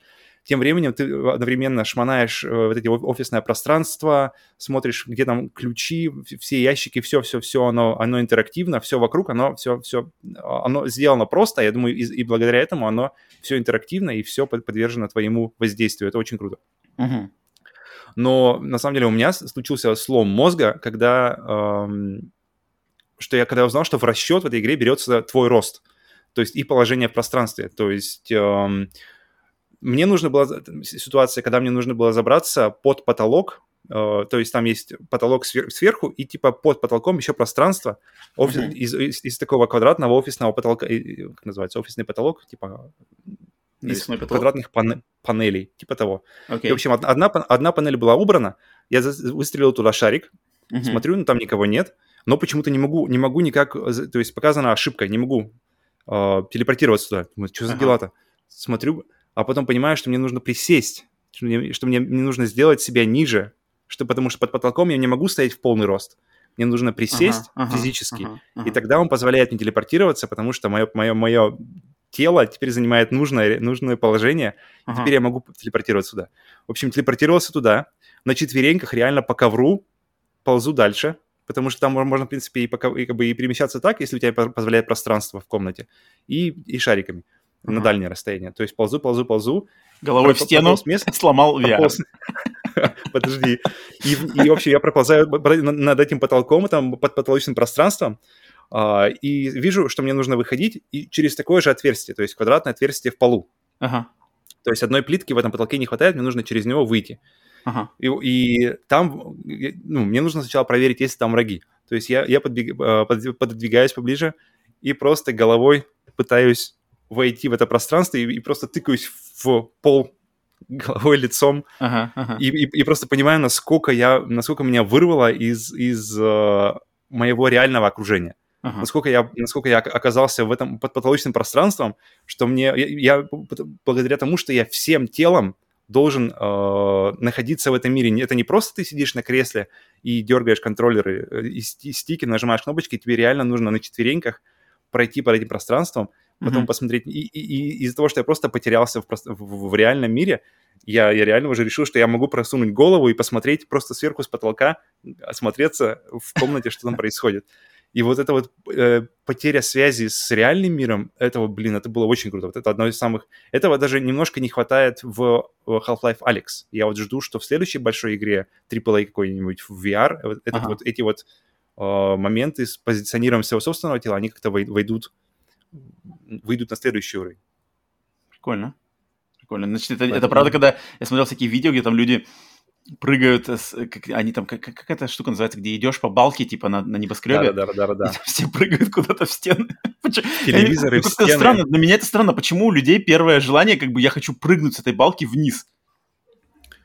Но там, там как-то нет такого. Там, там есть... То есть ты на, на балке и все. То есть там нет... Все. Это, это то, что есть. А здесь как бы как-то переходит на следующий уровень. То есть, да, да окей, понимаю, ты в комнате, да, и да, оно как-то еще, еще, еще, и наращивание вот этих вот возможностей VR угу. для меня это прямо... Я кайфую с этого. Написал хорошо. Поэтому даже, именно, она, именно она вот этот реально новый уровень погружения в Budget Cuts у меня как раз ее на второе место перекинул. И, кстати, да, она, она не так давно вышла в PlayStation Plus, так что Плюс. могу попробовать теперь ее много Просто людей. VR. VR, наверное. Ой, VR, да, да, да, да. Но на PlayStation VR она есть. Да, надо будет, значит, попробовать, когда PlayStation VR 2 выйдет, обязательно попробовать Budget Cuts. Я вот не играл, не. Естественно, знаю, видел очень много всяких э, роликов по ней.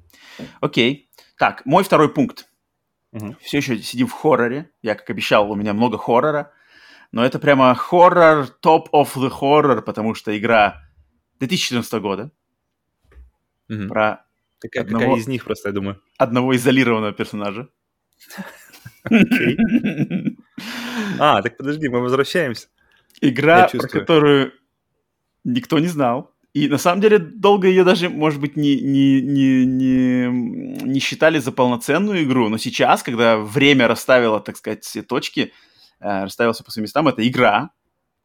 Игра, доступная, версия все-таки. Доступная только избранным. на данный момент, на самом деле. К сожалению, да. Э, это, естественно, это... Теперь даже консоль с установленной игрой да. А, можно продать дороже, чем а, это, это, конечно, речь идет о легендарной PT Playable Teaser. А, это то что, то, что должно было стать игрой Silent Hills 2014 mm-hmm. года. Игровой трейлер э, от Kojima Productions, того самого Хидео Кадзимы.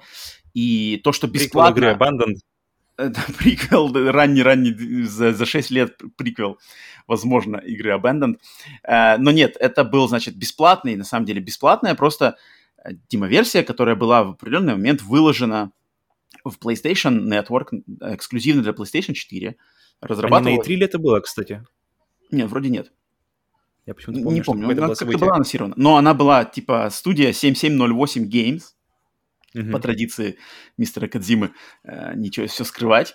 Что это было? Люди, когда запускали, игра, где просто от первого лица ты просыпаешься в какой-то комнате, выходишь, открываешь дверь, твой персонаж выходит, открывает дверь и оказывается в коридоре обычного такого mm-hmm. американского дома викторианского, а, и у тебя есть коридор буквой L, английской буквой L, да, большой, то есть с одним поворотом, и ты можешь пройти его, как бы он начинается с одной двери, ты его проходишь, выходишь на другом конце двери и снова оказываешься в этом же коридоре. То есть у тебя идет какая-то временная петля, зацикленность, и, по сути дела, весь игровой процесс изначально строится на том, чтобы просто раз за разом проходить этот коридор. Но каждый раз, mm-hmm. когда ты заново проходишь этот коридор, что-то меняется. И что-то mm-hmm. меняется для тебя не в лучшую сторону. Не в твою пользу, да. Не в твою пользу. И что там это меняется, и как это начинает, так сказать, заигрывать с твоим сознанием и воздействовать на твою психику, это игра, которая одна из немногих игр, которая, когда я впервые дорвался до этой демки, когда у меня появилась PlayStation 4 в, том, в 2014 году, естественно, это была одна из первых игр, которую я вообще скачал и стал играть. И просто я сидел, помню, в спальной комнате, играл в эту игру в темноте, как я люблю играть в хоррор-игры. А параллельно моя девушка в большой комнате где-то работала, что делала там еще на компьютере. И просто она через несколько моментов услышала просто истошные крики из, из, из спальной комнаты и на самом деле прибежала спросить меня, ты, как бы, что вообще такое, все в порядке, что происходит? Потому что я просто, я сказал, не, я просто играю в пяти, не переживай, я живой. Потому что она на самом деле, она на самом деле ворвалась в комнату, знаешь, типа, что случилось? Она думала, что, не знаю, там у меня телевизор упал на меня или что-то такое.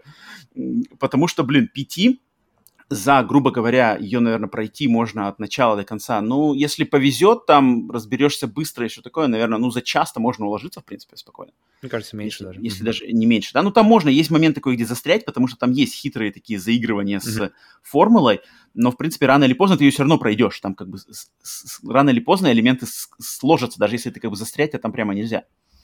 А, главное, но, но пока вот ты говоришь э, по поводу, мне кажется, все равно она была рассчитана на какое-то взаимодействие с комьюнити, то есть она да, была конечно, рассчитана, конечно, конечно. Финальный, финальный пазл, он был рассчитан на то, что не просто один человек, а все ну, люди да, сойдутся да, да, да, да, и да. вместе решат эту да, ситуацию. Да. Просто знают, что была... такое. Вот, и столько, потому что было там теорий, как, как триг... сделать триггеры, uh-huh, uh-huh. чтобы задействовать, увидеть концовку. Uh-huh. Там, я помню... Там нужно в микрофон говорить. Что-то да, да, да, сказать да. Кадзима много раз, и тогда... В определенное время сказать микрофон Кадзима, приди, Кадзима придет.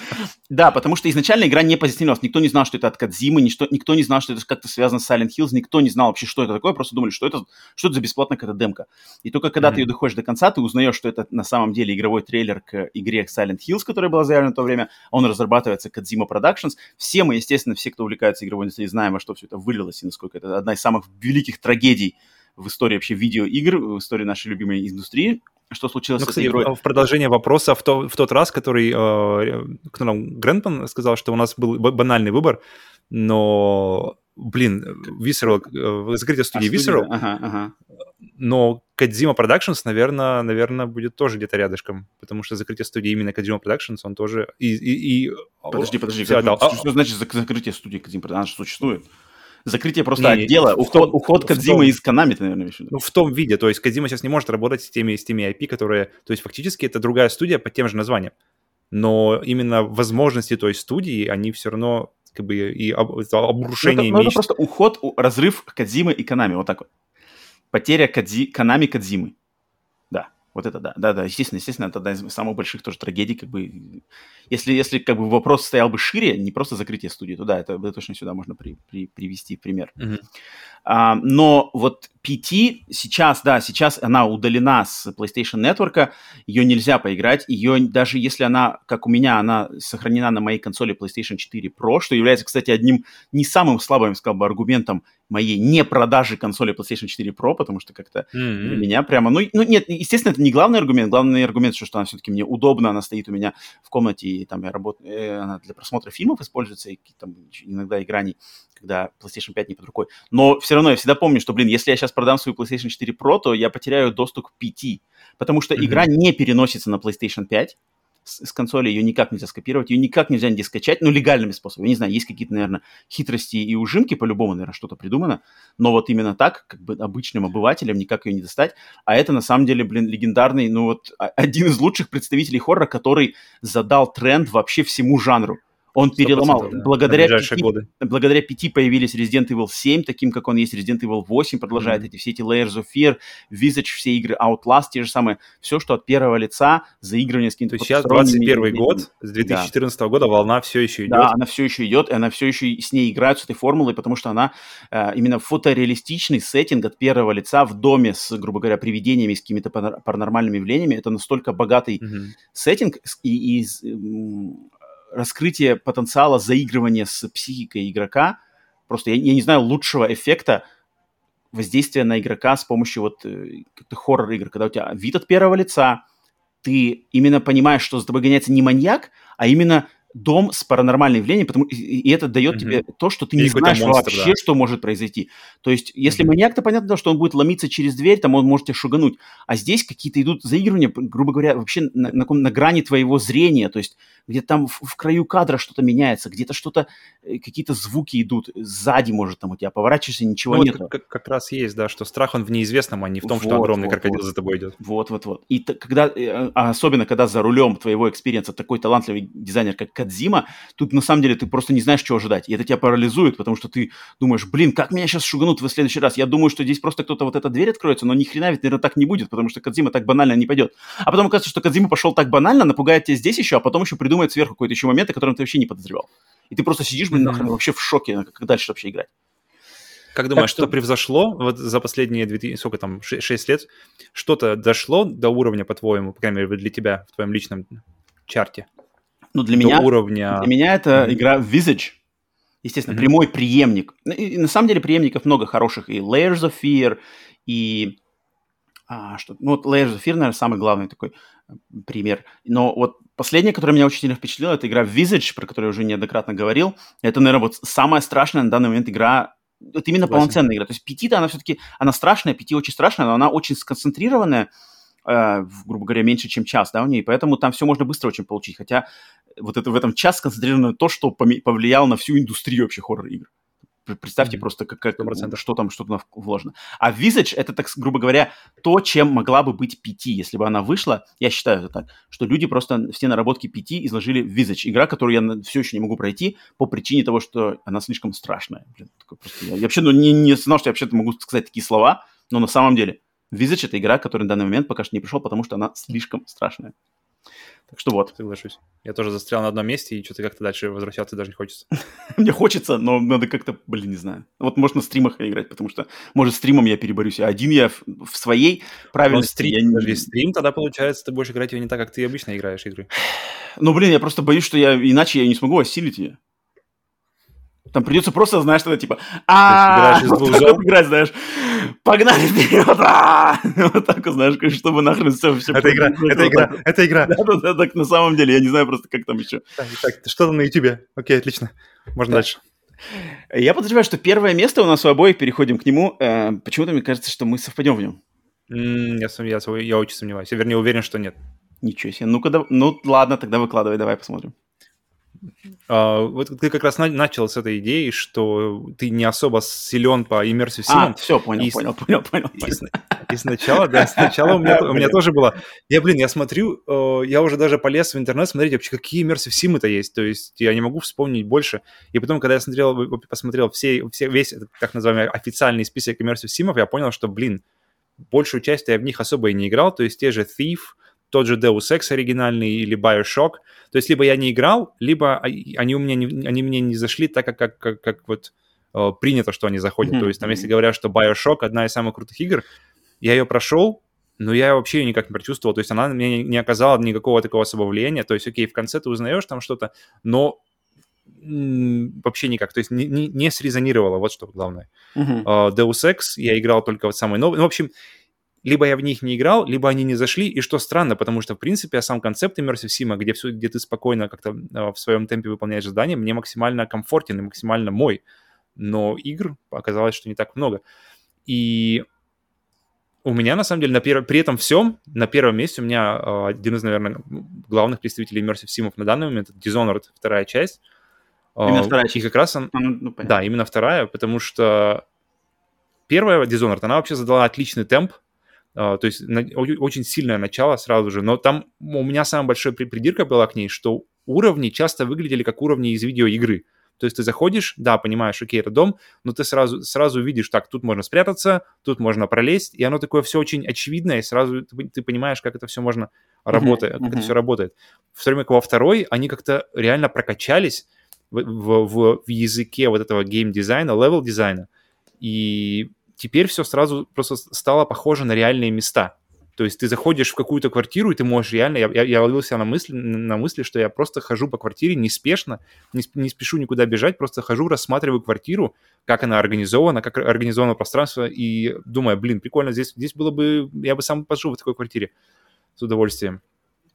Но при этом э, функциональный, функциональный дизайн уровней — не то, что не пострадал, а наоборот, вышел еще дальше. То есть ты заходишь в квартиру, ты смотришь, блин, как круто сделано окружение, и, и только потом ты думаешь, блин, мне же нужно миссию, то есть как-то здесь нужно искать, как, как, как, как, как э, пройти через нее. То есть и при этом, э, почему вообще она у меня на первом месте, вторая часть, это из-за того, что там вот эта густая атмосфера э, прибрежного какого-то итальянского, наверное, можно сказать, города, э, рядом море, все солнечно, солнечно, и при этом э, чувствуешь как э, эта вот атмосфера какой-то oppression, то что, то, то, что тебя все вокруг давит, это вот несвобода э, прав людей, которые вокруг. То есть ты чувствуешь какое-то тоталитарное, что-то ага, там, какой-то ага. тоталитаризм, ага. но при этом все это, все это происходит на солнечном острове, все это прекрасно видно, э, никакой темени нет практически. В общем, а, да, и, а, сам... я не знал, кстати, я думал, там ночью тоже все. Нет, там, там есть и ночь, и ночью миссии, но просто там очень много солнца, и это круто. То есть uh-huh, во всем uh-huh. этом, то есть классный, классный такой контраст а, настроения в игре и визуала в игре.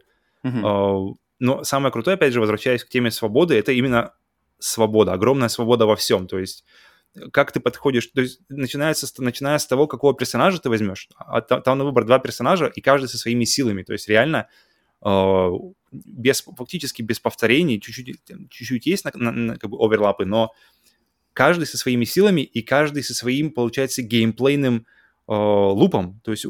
А ты, подожди, ты в начале игры выбираешь, за кого играть, и всю игру проходишь за него, потом снова да, можешь за другого. Да, да, да, да. Окей, понятно. Да, но, но, но когда ты выходишь на New Game Plus, ты можешь выбрать любого персонажа, но уже использовать силы обоих персонажей. То есть есть еще okay, повод понятно. фактически uh, зайти на второй раз. Okay.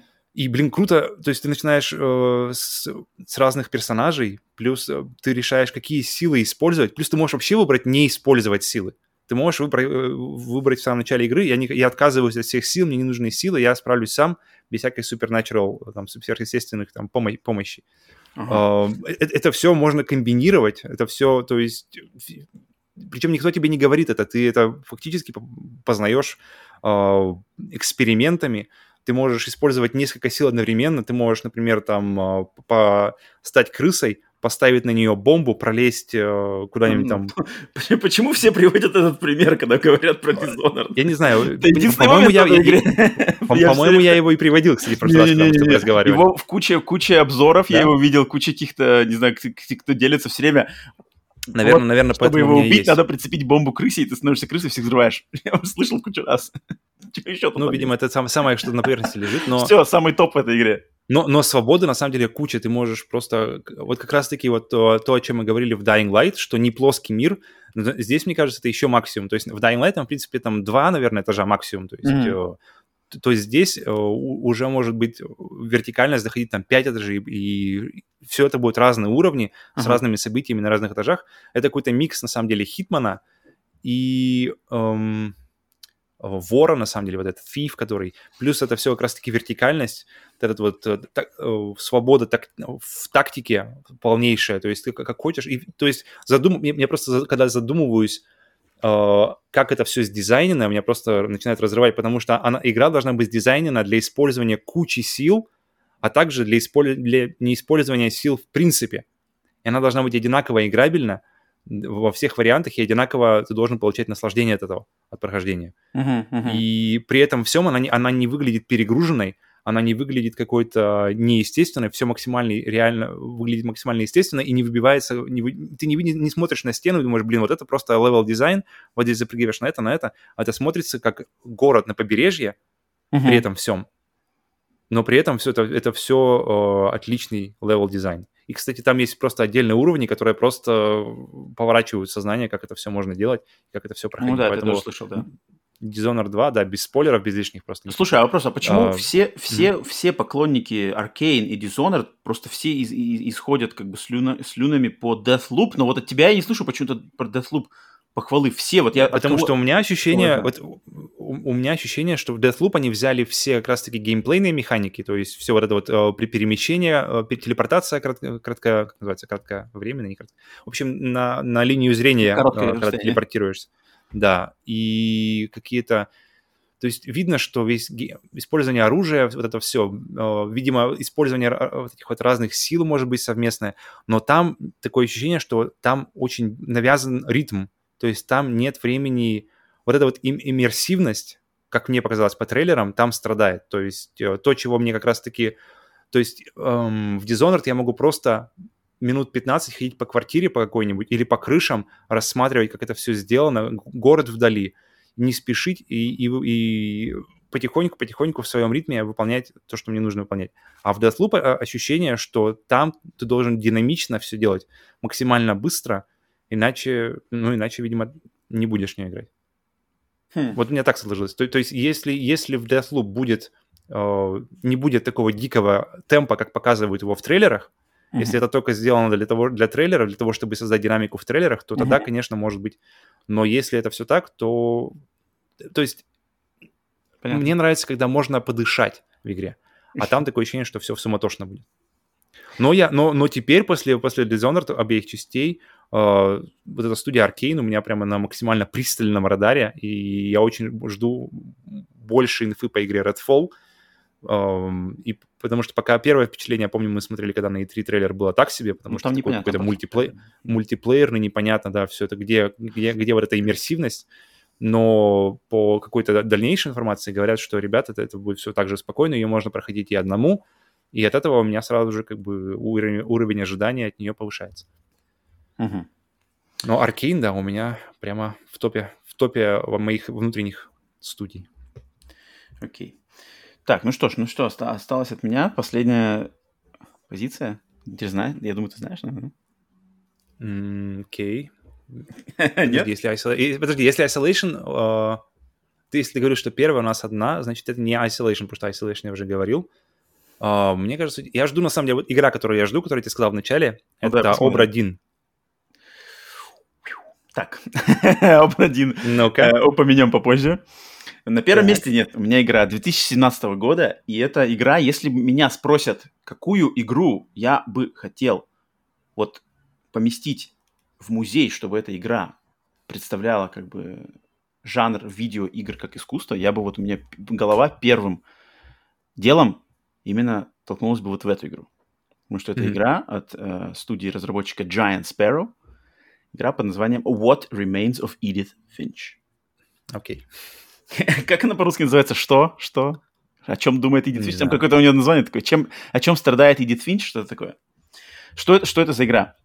это как раз-таки представитель, э, ну, очень, если очень банально это все писать, это представитель жанра как раз-таки симулятора ходьбы, то, что называется Walking Simulator, но mm-hmm. за этим скрывается ого-гошеньки го много чего всякого, где э, игра, в которой ты играешь, э, игрок играет за вот эту с, с, с, главную героиню Эдит Финч, девушка, которая возвращается в начале игры в дом своего детства, где она выросла э, в своей большой семье, И игра начинается с того, что ты по, по лесу, по какому-то небольшому подлеску подходишь к этому дому, который представляет из себя просто ну, такое сумасбродное какое-то нагромождение разных настроек, подстроек, вроде как деревянный дом стандартный такой а, западного типа, но вот он выглядит mm-hmm. сразу, что в нем как будто жил какой-то сумасшедший, и ты в этот дом заходишь, там находишь какой-то потайной ключ, заходишь в него и начинаешь, и вся игра заключается в том, что ты ходишь по комнатам этого дома, и параллельно посещая каждую комнату, в которой жил один из представителей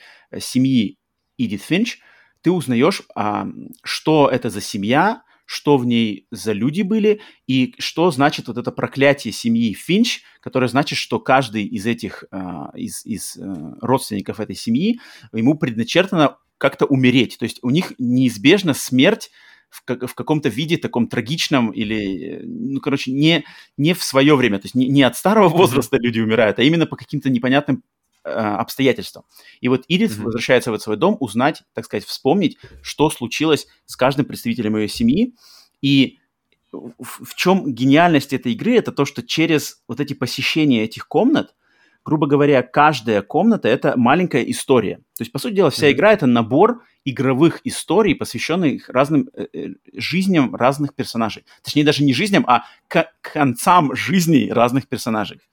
И каждый, каждая вот эта история, она обыгрывается как-то с геймплейной точки зрения. Mm-hmm. То есть э, создатели этой игры, разработчики, они максимально креативно. Просто, просто они раскрыли там какие-то тайные тоже уголки сознания, и они каждому персонажу, каждой этой мини-истории подобрали какой-то оригинальный игровой элемент, который способен своей оригинальностью удивить даже матерых геймеров, которые играют там, блин, с 80-х годов. Настолько, mm-hmm. настолько креативно они подошли к этим решениям, что э, они, э, это, это впечатлит любого. То есть нету человека, который бы сказал, а, ну вот это я ожидал, а, ну здесь уже такое где-то было, а, здесь ничего особенно интересного. Это невозможно, потому что что они здесь придумали в этой игре, как они рассказывают свои эти истории, это настолько креативно, но в то же время это максимально просто. В эту игру может играть любой человек, который вообще никак не знаком с, с э, видеоиграми. Главное чуть-чуть научиться управлять игрой от первого лица, с видом от первого лица. Если ты совладаешь с управлением на левом стике ногами, на правом стике камерой или там мышка, клавиатура, все, ты способен пройти эту игру, и там ничего нету сложного, там нет никакого челленджа, она вся линейная, там невозможно практически поиграть, проиграть, ну или можно где-то, но это быстро привыкаешь, проходишь, никакого именно сложности нету, но там именно с креативной, с, с гейм-дизайнерской точки зрения, это просто вот бенефис гейм-дизайнерской мысли. Но помимо всего этого, в нее еще и вложен философский и эмоциональный посыл, который по силе, вот я могу сказать, что эта игра, она, это игра, которая, наверное, в моей жизни вот больше всего меня пробила на слезы. То есть я как бы, я не чураюсь иногда, э, там, меня могут растрогать фильмы, книги, песни, mm-hmm. игры в меньшей, в меньшей вообще, в меньшем количестве меня когда-то там растрагивали до слез, такое было, но это очень мало. Но Эдит Финч, игра, Нужно составить которая... 5 игр, которые, топ-5 игр, которые ну, это, Вот это придется посидеть. Это придется посидеть и, и вспомнить, но на и самом под, деле я могу... Подглядишь. Но на самом деле мне будет очень легко составить топ-5 моментов What Remains of Edith Finch, которые пробили меня на.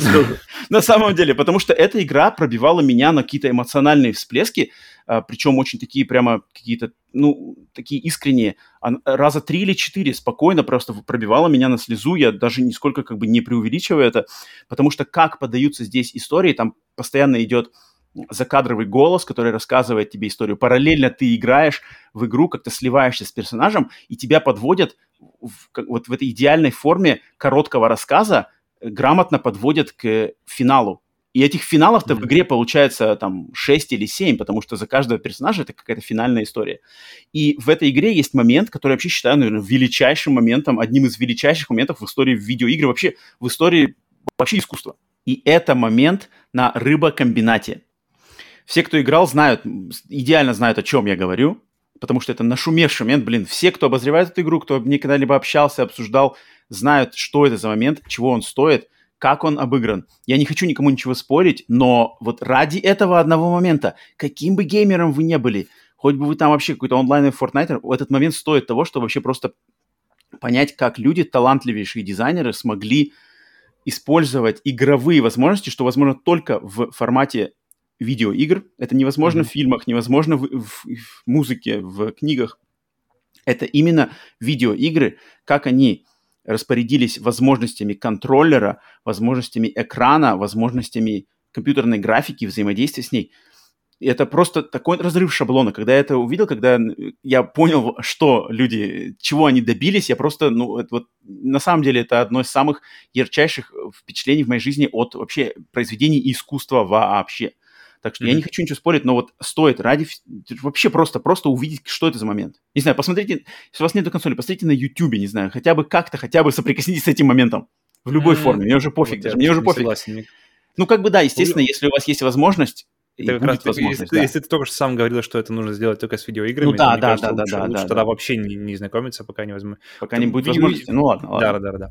Если вам досталось жить один день, посмотрите на YouTube. Если вы знаете, что все. И консоли у вас никогда не появится. Вам же больше нечего делать, кроме последних дней в жизни.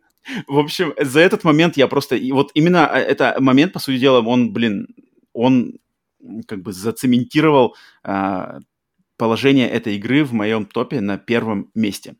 Uh-huh. Так что вот uh, What Remains of Edith Finch. Я почему-то ожидал, что она будет и в твоем тоже топе, но у тебя она даже в топ-5 не попала. Uh, но я знаю, что ты в нее играл, я тебе ее советовал настоятельно, и ты играл. Я тебе ее расхваливал, помню, расхваливал, расхваливал, расхваливал только так. И в конце концов я, я был уверен, что сколько бы я ее ни расхваливал, она не могла не достичь как бы твоих ожиданий.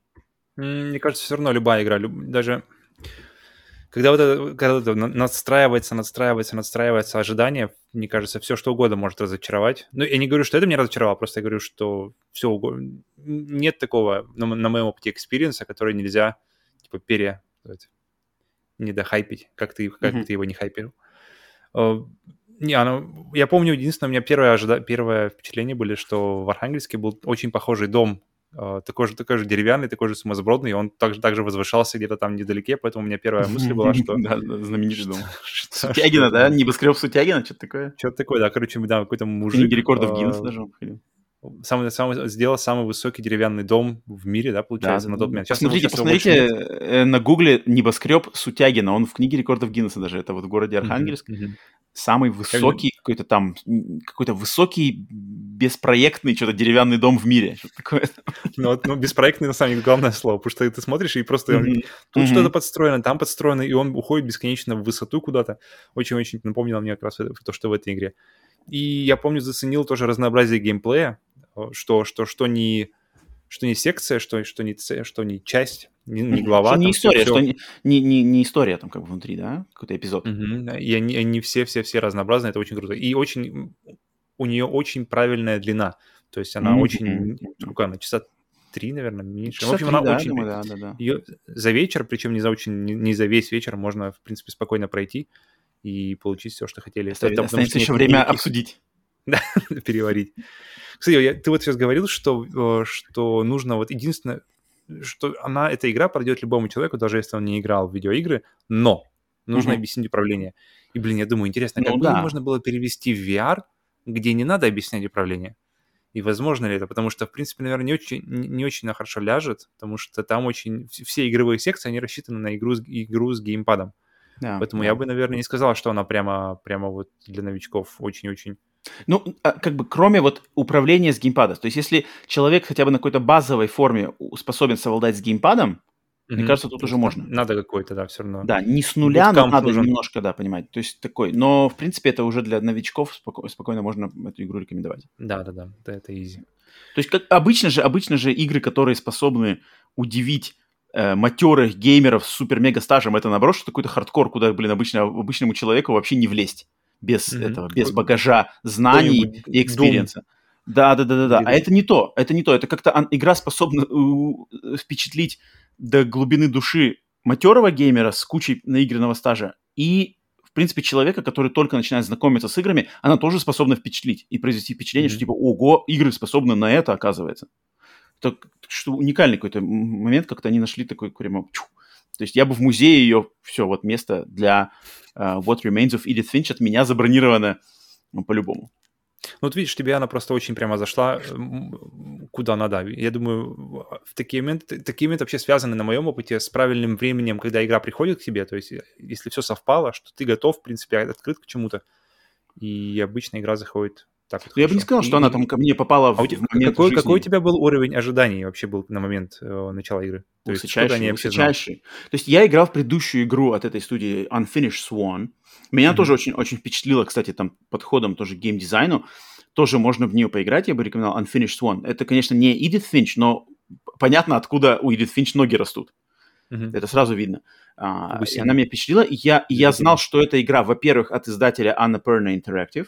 Во-вторых, mm-hmm. делалась очень долго, и ее спонсировали, и почему-то она там, у нее какие-то были, ну, проблемы в разработке, что и я так думал, почему? Вроде игра-то как бы какой-то э, симулятор ходьбы, а, а что там говорят, что типа у игры-то какой-то там настолько серьезный потенциал, что вот нам нужно еще время, нам нужны еще деньги в бюджет, все такое. И мне как-то mm-hmm. было интересно. И когда она вышла, она сразу же отхватила огромные оценки, ее там на какие-то награды везде, mm-hmm. и я так сразу понял, воу-воу-воу-воу, что-то это как тут, тут что-то мощное. Я так ожидал, я немножко я на самом деле не знал, чего ждать, я, я не смотрел никаких трейлеров, я не знал ничего про сюжет, я не знал, что это будет на самом деле коллекция, да, типа э, историй, мини-эпизодиков таких вот интересных.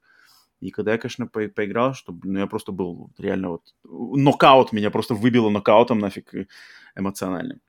Так что... Ее хорошо можно перепроходить легко, то есть это не нужно, тебе не нужно выделять на это какую-нибудь РПГ, там, 100 часов, блин, думать, как ее вместить вообще в жизнь-то теперь. Да, а да. здесь просто у тебя есть свободный вечерок, можно посмотреть фильм или можно пройти Элис Финч. Так что... Единственное, единственное мое нарекание, что этой игры нету платины. Она не только обычные проценты. Я бы приятно бы иметь минусов. платину. Так, ну все, мы разделались с нашей э, пятеркой, пятеркой, да, да, да, не шутеров от первого лица. Давай быстренько повторимся, Павел, повтори свои с пятой по первого места. Так, секунду, подождите, у меня все уже... Забыл, я уже все стер, удалил, забыл. Что там наговорил. Так, давай так, я начинаем? свои. Да, давай я давай, свои. Давай, начнем с тебя. Давай. А, мои, значит, э, пятое место это Dying Light. Uh-huh. А, четвертое место это The Witness. Третье место Сома. Второе место PT. И первое место What Remains of Edith Finch. Павел, огласите свой. У меня начинается Outer Wilds, так. Dying Light, Alien Isolation, Budget Cuts и Dishonored 2. Dishonored 2. Так, я считаю, надо мне, вот сейчас под, конец подводим, так сказать, итоги уже подвели, сейчас финальные слова. Я, надо мне думать, почему, мне кажется, вот так как у меня стоят вот эти все книжечки и там все, мне надо объяснить, почему в моем топ-5 нету Alien Isolation, да? Почему же? И из-за Return Obra 1. Давай быстренько по этим играм. Alien Isolation, я, естественно, это, это, это главный претендент на шестом, там, на седьмом месте вступить mm-hmm. в этот список, потому что я огромный просто поклонник серии про чужих. Вон, книжки стоят, фильмы стоят, все пересмотрено тысячи миллионов раз. Но игра, во-первых, я всегда знал, что рано или поздно крутая игра по чужим будет. Это ну, раз. Это очень оптимистично. Ну, ну, это, ну, ну, я знал, что как-то кто-то рано или поздно сделает что-то что достойное. Это, это раз. И, но второй главный, наверное, момент, что это все-таки не оригинальный концепт. То есть люди взяли созданную вселенную, созданные mm-hmm. дизайны, по сути дела, визуальный стиль, как бы э, стиль монстра, дизайн монстра, в принципе, пугалки, шугалки. Да, они, естественно, уп- снабдили это отличным геймплеем, системой, все такое, но, в принципе, у них было уже очень многое здесь готовенькое. Просто mm-hmm. надо было этим правильно распорядиться. Они распорядились максимально правильно. Но я для своего топа все-таки я выбирал игры, которые вот именно оригинальные произведения, которые сделаны с нуля, именно авторские высказывания. Мне кажется, вот я okay. за это хотел отдать как бы должное. Но Alien Isolation это, блин, топ топ от меня похвалы. А Return of the Obra Dinn, ну, просто легче, просто как-то, я не знаю, она, наверное, очень феноменальная игра тоже от э, одного создателя, пазл от первого лица с интересной концепцией и все такое, но ну вот как-то вот когда я... Она, в принципе, ее можно поставить на какой-то из этих, может быть, пяти мест, но когда вот я создавал свой список, просто она как-то, ну вот не возникла в голове. Uh-huh, uh-huh. Почему-то. Так что вот только такой, такой отмаз. Так. У меня были, на самом деле, Subnautica, которую я тебе уже сказал, и у меня uh-huh. еще была игра Form, это пазл VR, который, кстати, mm. тоже не так давно пришел на PlayStation VR, поэтому mm-hmm. он тоже не очень длинный, очень рекомендую попробовать. Там очень классно использовано именно VR, потому что тебе нужно физически все пере, пере, пере, менять местами. И у нее классная атмосфера, классный вайб, такой какой-то таинственный и загадочный. Ну, VR ты, конечно, может включил... быть, трейлер? Спорно, спорно ты, конечно, включаешь VR в наши топы по виду из глаз немножко. Хм. Не-не-не, тут, тут как бы Извините. VR это отдельная какая-то тема. Ну, ну, по крайней мере, когда мне говорят игры с, от первого лица, я не думаю VR. У меня VR вообще в эти, как бы в эту Мне кажется, потому что ты, в принципе, не так много в них играл. Ну как, ну я же все равно играл. Я совсем не играл, может ну, быть, да, но как-то... Нет, ну вот которые, которые самые, мне кажется, самые бомбические, ты пропустил. Boneworks, uh, Half-Life, uh, Budget Cuts, вот Form, если брать пазл. И они все uh, ну, ну, многие из них, по крайней мере, на ПК. Я, я, я, я, я ничего не говорю, что они как бы классные игры, но я считаю, что это игры просто, это вот категория VR, а игры mm-hmm. от первого лица это не VR. То есть игры от первого лица не равно VR, это разные вообще какие-то ветки. Вот у меня такой. Mm-hmm. Народ, в, э, слушали, в комментариях напишите, вы согласны, вот, что Павел, надо его зачманить за то, что он много игр с VR приписал к нашему, наши топы или нет? Ну смотри, в VR же тоже есть игра от третьего лица, игра от первого лица, так что... Но тут... они все VR. Это, это как бы надо поставить именно звездочку, знаешь, VR, VR, VR. И это отдельные какие-то топы надо делать, отдельные mm. категории, потому что... Как блин, вот другое. если отдельные топы делать, как раз-таки он и не будет популяризоваться.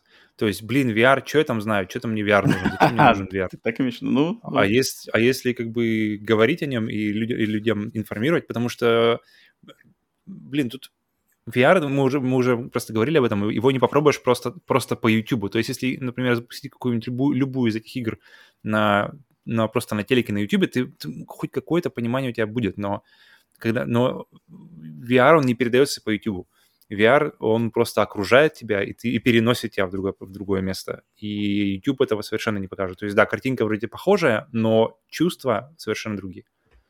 Ну, Поэтому это, факт, VR, это факт, это факт. VR нужно ставить, как, если, как бы, если он заслуженно оказал вли, как бы, на тебя впечатление и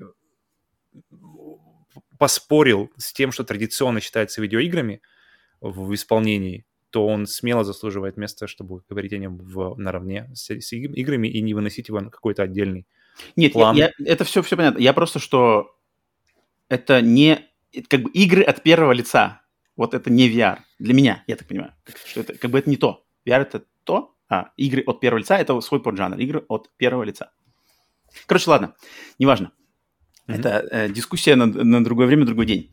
Так, э, ну что ж, все, поделились мы всеми своими впечатлениями. Наше среднее звено в нашем цикле про игры с видом из глаз закончено. Остался еще один момент. Игры с видом из глаз, которые, по нашему вниманию, незаслуженно забыты, недооценены. Как-то, короче, мы хотим вам напомнить, что вот такие игры существуют. Как-то вот из массового, из массового набора информации эти игры незаслуженно пропали. Вот будем делиться в следующий раз, завершать цикл по виду из глаз.